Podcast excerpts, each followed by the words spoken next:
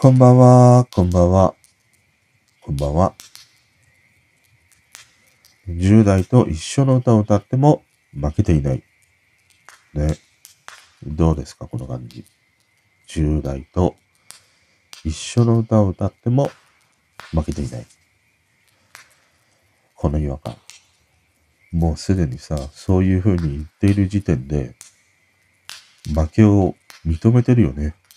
負けを認めているから、私は負けていないんだっていうことなわけでしょ毎回こういうさ、コピーを見るたびにね、ものすごい違和感を感じる。いや、私の肌はまだ20代のまま負けていない。そういう感じ。まだまだ私の髪の毛はふさふさで、20代の男の子には負けていない。そう言ってザビエルみたいなさ、頭をしてるね、おっさん。もう、もうさ、言葉も負けていればさ、頭皮も惨敗だよ、それじゃあ。本当に。この負けていない系ってさ、いろんな、こう、タイトルとかね、商品のコピーとかさ、使われる場面があるんだけど、毎回違和感を感じるんだよな。もうさ、負けを認めてるだろうっていうね。だからこれは、10代と一緒の歌を歌って勝ちましたっていう。その方がいいんじゃないの ?20 代の男の子の髪型と比較して勝ちましたっていう。その方がいいじゃん。それであればさ、対等なわけじゃん。明らかに対等同じ目線で勝負をして勝ったっていうことなんだけど、何々しても負けていないっていうのは、負けてるんだよ、もう。すでに。ババアもジジイももう負けまくりだよ。本当にさ。また、またぼやきからですか？今日も本当にさ。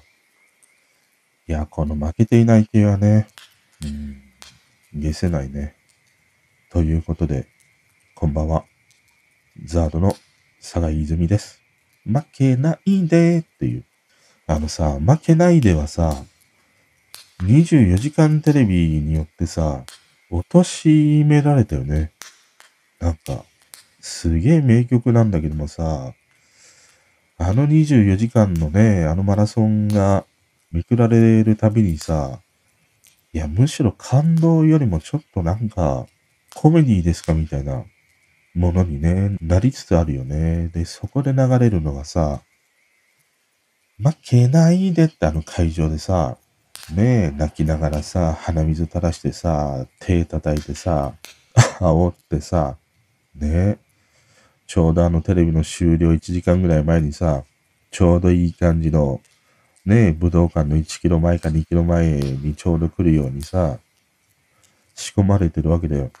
で、そこで会場でさ、鼻垂らしてさ、負けないで、頑張れ頑張れとかさ、本当にさ、いい大人が何やってんだよ。もう、完全にあの24時間のマラソンは、いろいろとこうめくられてしまった結果ね、残念なものになって、その残念な企画にさ、このザードのね、負けないでをね、使われるっていうことがさ、もう本当に、いただけないわ。いただけないわで思い出したけど、おかわりくんっていたよね。プロ野球でね。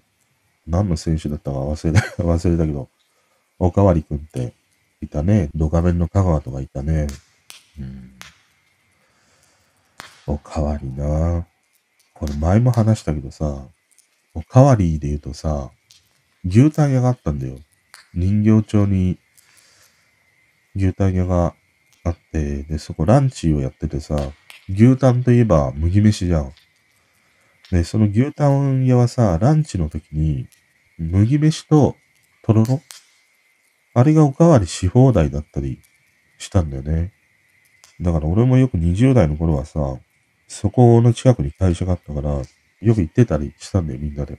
で、まあ、あの、麦飯とさ、とろろおかわりし放題っつってもさ、さすがに限度があるじゃん。食べても3倍ぐらいだよね。俺なんかで言うとね。そしたらさ、一人のなんかサラリーマンのお兄ちゃんがさ、まあ、牛タン定食ね、食べてたの。で、俺たちが入って、もう秒で麦とろご飯をね、食べていくんだよね。で、すいませんって言って、おかわりくださいっていう風にね、言うの。で、それが俺たちが食べてる間に、5回6回ぐらいおかわりしてるんだよ。そしたらさ、店の人からさ、いや、お客様もうちょっと、これ以上は、みたいなことでね、断られてるのを見てさ、すげえなんか、そのサラリーマンの人もさ、悲しい表情をしてるんだよ。でさ、看板にはさ、おかわり自由って書いてあるんだよ。麦飯ととろろはおかわり自由っていう風に書いてあるにもかかわらずさ、サラリーマンの人がさ、5杯も6杯も、ねえ、おかわりしたらこれ以上はっていうのって、いや、すげえ理不尽だよなって思いながらね、見てたの。で、そのサラリーマンの人のさ、牛タンの様子を見ると、まだ牛タンがさ、3分の2 3分の2ぐらい残ってんだよ。もうその人はね、麦飯もなければとろろもないままにね、その3分の2の牛タンだけをさ、ゆっくり食べてた。寂しそうに食べてた。もうね、ドナドナ状態でね、食べてる姿を見てさ、いや、なんか、世知がないなと思った。おかわり自由って書いてあるんだからさ、ねえ、好きなようにおかわりしてもいいじゃん。それがなんか、般的なもので、まあ大体平均してお客さんは3倍ぐらいしかおかわりしないからっていうね、目論見みがあるわけじゃん。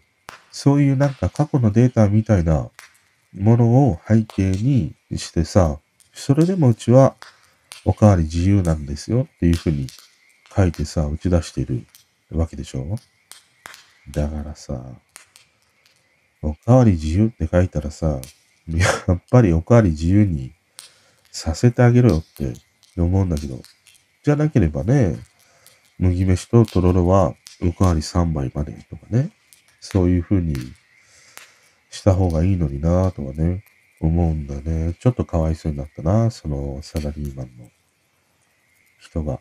うん、なんなら俺の麦飯をね、分けてあげたかったもん。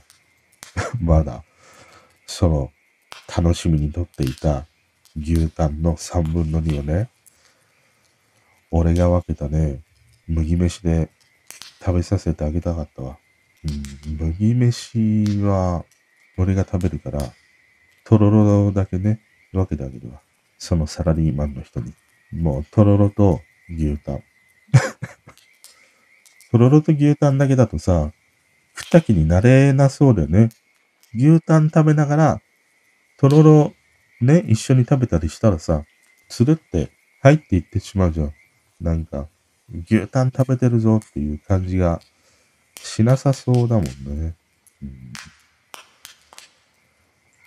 で、なんでまた牛タンの話をしてるんだろうか。うんこの雑談の迷子だよね。毎回。ということで、こんばんは。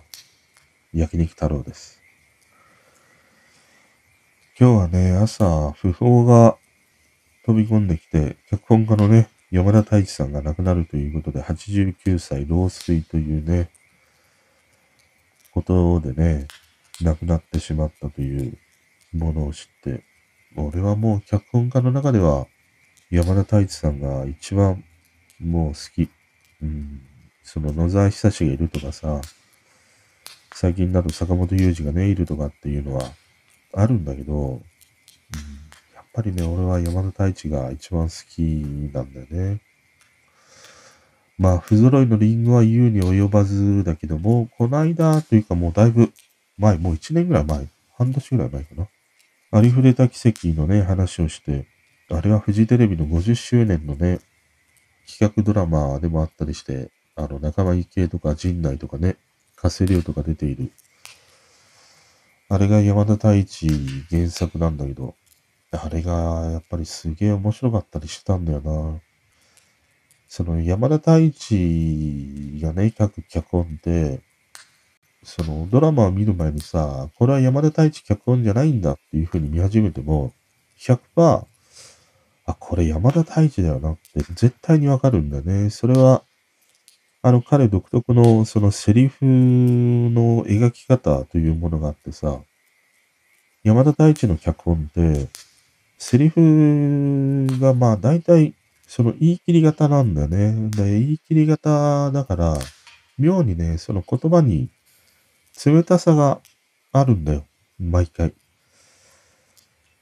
毎回そのね、冷たさというものがあるんだけど、でも根底に描いているものはさ、いつも人間愛にね、溢れたドラマというか脚本になっていたりもしてさ、このなんかね、一見、こう人工甘味料的なものではあるんだけど、セリフだけをね、聞いていると。でもそこで描いているのは、もう明らかな天然出しを取ってね、料理しましたみたいな。そういうドラマになるんだね、必ずね。だからどんなドラマの脚本家ともね、もう絶対に被らないという山田太一原作ならではの色というものがね、もうどのドラマにもあった。うん、もう本当に大好きな脚本家だね。89歳ということだからさ、うん、もう仕方がないなという思いかな。寂しいけれども仕方がないし、順番だしというね、ものがあるからね。うん、ただ彼がね、亡くなっても、彼が描いてきた脚本のドラマというものは残り続けていくからね、またこう、折に触れて見るんだろうなっていう。で、それを見てね、やっぱり山田太一の脚本はいいわって絶対なるからね。そんな風にね、うん、この山田太一さんがね、書いたドラマというものは語り継いでいきたいな。うん、寂しいけれど、まあ仕方がないね。で、今日は昨日話した、えっ、ー、と、Spotify からね、この方角の配信していて、それのこう1年間のね、まとめみたいなものが上がってきてるのでね、それを眺めながらね、話をしていきたいと思うんだけど、今日はあの、インスタの方で、この方角のね、あの、昨日話した Spotify のまとめで、一番聞いたポッドキャストが方角ぬでしたということで、共有してくれた方がいてね、いやー、すげえ嬉しいなーっていうふうに思った反面、いや、申し訳ないなっていうね、思いになるんだね。毎回ね、そういうふうに思うところがあって、いやー、面白かったですとか、楽しめましたとか、ためになりましたっていうものがね、あった時に、いやーなんか嬉しいんで、まず。まず最初に思うのは嬉しいんだけど、でもその5秒後ぐらいにはさ、申し訳ないっていうね、思いに、毎回なるんだよね。うん、だからその方も、1年間でね、一番この方角のを聞いていただいたりして、そんな風にね、共有していただいたりすると、いや、その方の生活の中にさ、この俺のね、鼻声でもうどうしようもない話がさ、割り込んでね、時間をこう奪っていたのかとかね、そんなことも思ってしまうんだよね。うん。だからな、だからなっていう、こう複雑な思いになるね。うん、でも本当に、ね、一年間、そんな風に、こう、お付き合いいただいてありがとうございました。この場をね、お借りして。で、やっぱりなんかね、それで思うのが、そういう風に毎日ね、どうしようもないような話をしているんだけど、その不特定の誰かわからない人に話しているということでもないし、ただただなんかね、壁に向かって独り言を言っているということでもないんだなと思って。いつもいろんなその話題ごとにさ、ほんのりとこう、奥茶の方であるとかね、こういうネットの中であるとか、つながりを感じれている人、その人のことを思い浮かべながらさ、話してたんだなっていうのがあったね。例えば、日々のさ、こう生活の中に起きていることとか、なんかちょっとこれはね、あの、便利だなと思うこととか、例えばなんか、子供の未来についてとか、そういう話をしているときは、その方のことをね、思い浮かべながら、その人になんか、話しているようなことでね、あ、喋ってるんだなっていう。で、車の話をしているときは、やっぱりその車好きなね、方のことを思い浮かべながら話しているし、なんかガールズポップとか音楽の話とか、そういうものを話しているときはその人だし、ファッションのね、話をしているときはこの人だし、ぼやいているときはあの人だし、みたいな。そんなどの話題もね、誰かに話しかけている。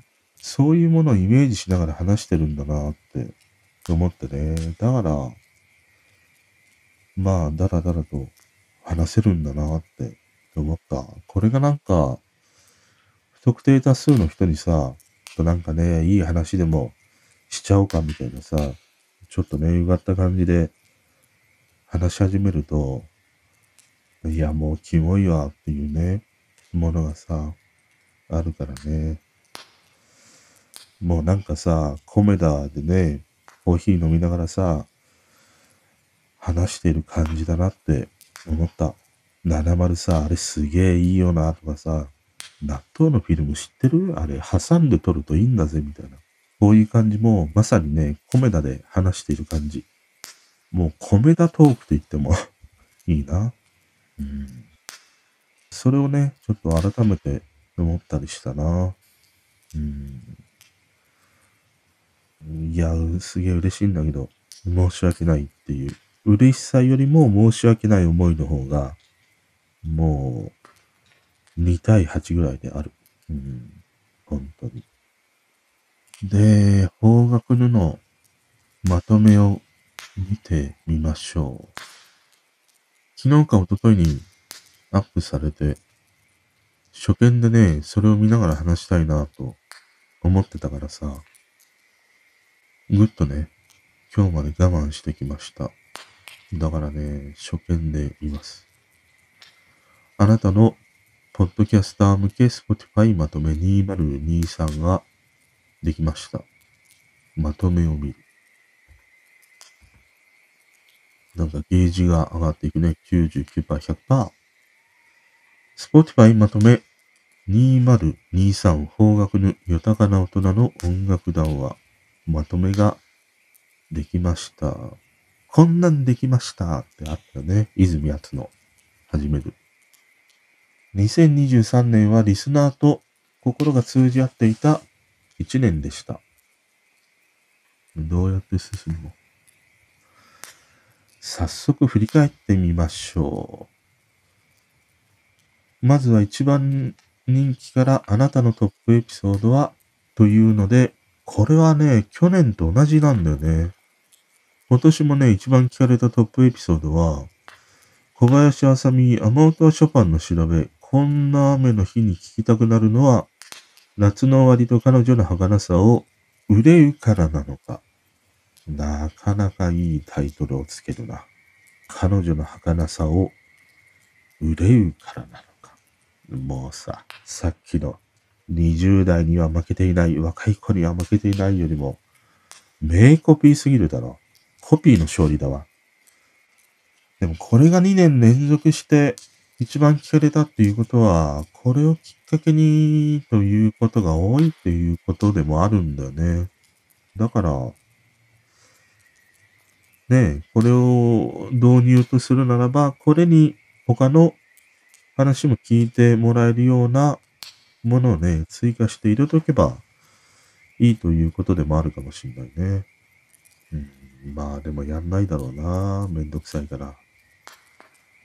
で、次があなたの平均的なエピソードに比べて999%多く再生されました。うん。よくわかんないね。この小林あさみのやつが999%多く再生されたっていうことなのかな。新しいリスナーに注目してみると、87%のリスナーが2023年にあなたの番組と出会いました。きっかけとなったのは小林あさみのトーク。18%の新しいリスナーがこのエピソードから聞き始めましたということなんだね。そうか。やっぱりこれを何度かね、した方がいいのかもしれないね。世界的なポッドキャスターになった気分はどうですか、うん、どうなんでしょうか？とても世界の人が聞いているとは思えないんだけど、あなたのポッドキャストは37カ国で再生されました。リスナーが最も多かった国は日本。合計再生数の93%を占めています。まあ、そりゃそうだね。あなたのリスナーは、もちろんセンスが抜群。そんなリスナーの好みをもっと深掘りしてみましょう。この当たり障りのない感じが嫌だわ。なんかミミズみたいなのが、お、うごめいてんだけど、こういうゲームあったよね。これすごい。あ、あ、これすごい。知ってる？知らないか。これ今パソコンで見てんだけどさ、このあなたのリスナーはもちろんセンスが抜群ですっていうところに、ミミズみたいなのがいるんだけど、これマウスに追従するんだね。マウス動かすと、その動きについてくるよ。この銀色のミミズが。へえ。面白い。こういうなんかゲームあったよね。へえ。で、次。あなたのリスナーがよく聞いたトップポッドキャストジャンル。1位がね、お笑い。2位がレジャー。3位が社会文化。でもこのページは追従してこないな。ミミズが。銀色のミミズが。お笑いレジャー社会文化か。うん、まあ、そういう感じなんだね。あなたのリスナーがよく聞いた音楽ジャンル。J-POP、ポップ、歌謡曲というね、ことですね。なんかあんまりワクワクしないな、今年は。リスナーはあなたのことを友達にもおすすめしたようです。あ、ここも銀色のミミズがマウスの動きにつられて動くね。これが楽しいわ。あなたのポッドキャストは至るところでシェアされました。その他55%、直リンク18%、X 16%、インスタ10%、メッセージ1%。その他って何なんだろうね。直リンクも何なんだろうな。X は X、インスタはインスタ、メッセージ。へえ。こんな風にね、シェアしていただいて、ありがとうございます。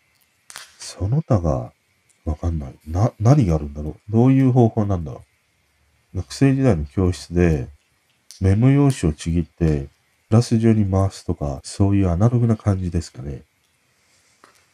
それともさ、マンションとかのね、あの、郵便受けにさ、チラシ配るみたいな感じでさ、この方角には聞いてくださいとかさ、そういう風にばらまいたりしてくれてんのがね、うん、その他がわかんないな。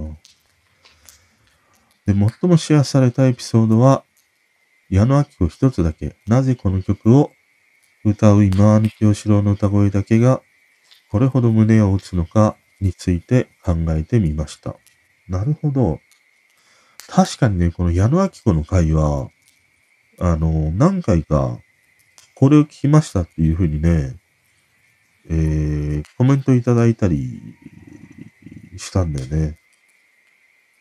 この矢野明子とさ、清志郎が歌うやつは、本当にね、響くんだよ。もう清志郎がさ、なんかスーパーで万引きして、お母さんの矢野明子が来て、清志郎、なんでこんなことするのみたいな。そんな反省しながら歌っているようなね。そして甘えているようなさ、そんな清志郎なんだよね。このね、一つだけ、これはもう涙なくしてね、聴けないという一曲だね。まあ、ライブで歌ってるものをね、見ての話だったりしたんだけどさ、清志郎の声はさ、もうなんか、泣きの成分が入っているんだね。なんかあんなにパンクしてるのに、泣けてくるんだよな。清志郎の歌声というものはね。どの曲も。うん。なんかね、儚いんだよな。生き様が儚いんだよね。清志郎はね。それがあの、佇まいとかね、歌声に出てるんだよね。普段はもうすげえおとなしそうな人じゃん。でも歌うとね、弾けちゃうんだけど、こうしてね、矢野明子とコラボするような一つだけの歌の時は、そのなんか普段の清志郎がそのまま歌っている。そんな感じになるんだね。そうか。で、次がね、あれ？今年あなたのリスナーは聞くだけでなく自分からも発信しましたというね。ここではね、青いね、見やすいミミズがやっぱりマウスの動きに追従するね。さっきまでは銀色だったんだけど、青になったね。これはどういうこと？あなたが公開した投票は1件、発表も集まりました。あ、アンケートとかそういうことか。あなたが作成した Q&A は63件、8件も返信が集まりました。あ、あの Q&A とかアンケート機能だね。一応今もつけてたりはするんだけどね。うん。なんか見づらいんだよね。ここでクイズ。リスナーからの反応が最も良かったエピソードは、紅白見てないの、ふん、あちきは毎年見てっけどね。第73回 NHK 紅白歌合戦の見どころ10個教えるでありんす。長いな、タイトルが。豊かな雑今からのこれから。豊かな雑ルセラフィムの最大の魅力は海町ダイアリーの姉妹感からの可愛さのリーサルウェポン、ウンチェに感落ちす。他にも色々話していますので、概要欄から気になるものをどうぞ。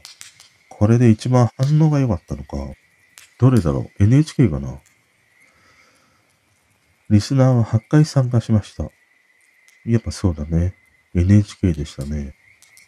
もしかして植物を育てていますか？うん、意味不明。なんか意味不明が 多いんだけど。今年あなたのポッドキャストはすくすくと育ちました。フォロワー数プラス47%。制作コンテンツプラス10%。これは対前年比ということかな。制作コンテンツの10%っていうのは、あんまりその配信回数は少ないけど、一本一本の尺が長いから、この制作コンテンツ踏んでね、算出しているようなので、トータルの時間で見ると、去年よりも10%多いということなんだね。スーパーファンへの感謝も忘れずに。ここでも緑色の安いミミズがついてくるね。あなたの番組がトップ10、ポッドキャストに入っているリスナーは3361人です。すごいね。あなたの番組がトップ5ポッドキャストに入っているリスナーは2963人です。ベスト10から約300人ぐらいが脱落だな。さあ、そして、さあ、さあ、さあ、さあ、さあ、あなたの番組がナンバーワンポッドキャストになっているリスナーは1671人です。すごい。すごいな。ありがとうございます。ベスト5からだとざっくり半分ぐらいの方はナンバーワンなんだ。嬉しいな。嬉しいけどさ、さっきの話同様に、いや、1671人の方にはさ、申し訳ない思いしかないよ。本当に。こんなね、配信にね、お付き合いいただいてるっていうのは、ただただ、もう申し訳ないっていうの思いしかないな。でも、ありがとうございます。この1位に限らず、トップ10にね、なるほど、こう聞いていただいてるね、3361人の方にはね、本当にありがとうございます。うん、もう、もう本当に、ごめんなちゃいとしか言えないな。91%のリスナーは、今年からあなたの番組を聞き始めたリスナーです。へえ、すごいいっぱいいるね。詳しくチェックしてみましょう。すごい一年でしただって。いや、すごいなぁ。この花火は動かない。あなたのポッドキャストを世界中にシェアしてくれてありがとうございます。そんなあなたにちょっとしたプレゼントをご用意しました。もう、バレてるわ。これはもう去年と一緒でしょどうせ。このシェアしているさ。この何？サムネイルみたいなやつね。そうか。以上ですね。へえ。なんか、去年の方がもっといろんなものがあったように思うんだけど、その国別で、ね、どこの国でどうのこうのとか、なんか去年のまとめの方がワクワクした感じがあるなぁ。今年のものは、ちょっと物足りないな。うん。でもこの Spotify はさ、音楽の方もそうだし、まあこういうポッドキャストの方もそうなんだけど、このまとめは本当にいいよね。あなんか、これで一年が終わるんだなとかね、一年続けられたんだなとかね、そんな思いにもなれるしね。ありがたいな本当に。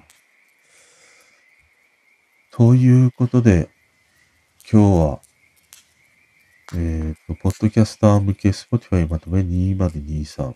これをね、眺めながら話してみました。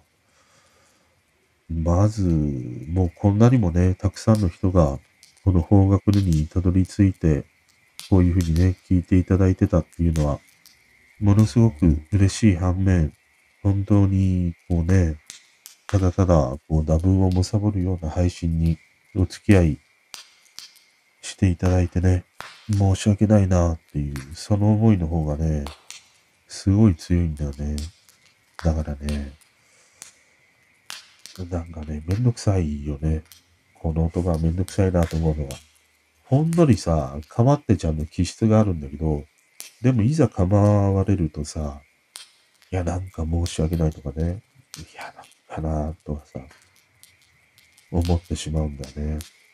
だから基本ね、放置していただいて、で、1年に1回か2回ぐらいさ、こうね、あの、コメントいただいたりさ、質問いただいたりとかさ、こちらの中でね、感想をね、伝えてもらえるだけでもう十分で、基本はね、ほっとかれたいなって思ってしまうんだよな。まあ、ただいろんな形でこういうふうに共有していただいたり、またね、あのよく聞くポッドキャストの中に選んでいただいたりもして、素直に嬉しいです。ありがとうございました。また、来年2000、まだ終わってないけど、2024年もね、あの、つかず、離れず、遠巻きからさ、あの、見守って、お付き合いいただければなと思います。で、たまにね、良かったですよとか、いや、すごい面白かったですとかさ、ねえ、届けていただけると喜びますので、また来年もよろしくお願いします。2023年はね、まだちょっと早いんだけども、この1年、こうしてね、お付き合いいただいて、本当にありがとうございました。ということで、今日はこの辺で、バイなら。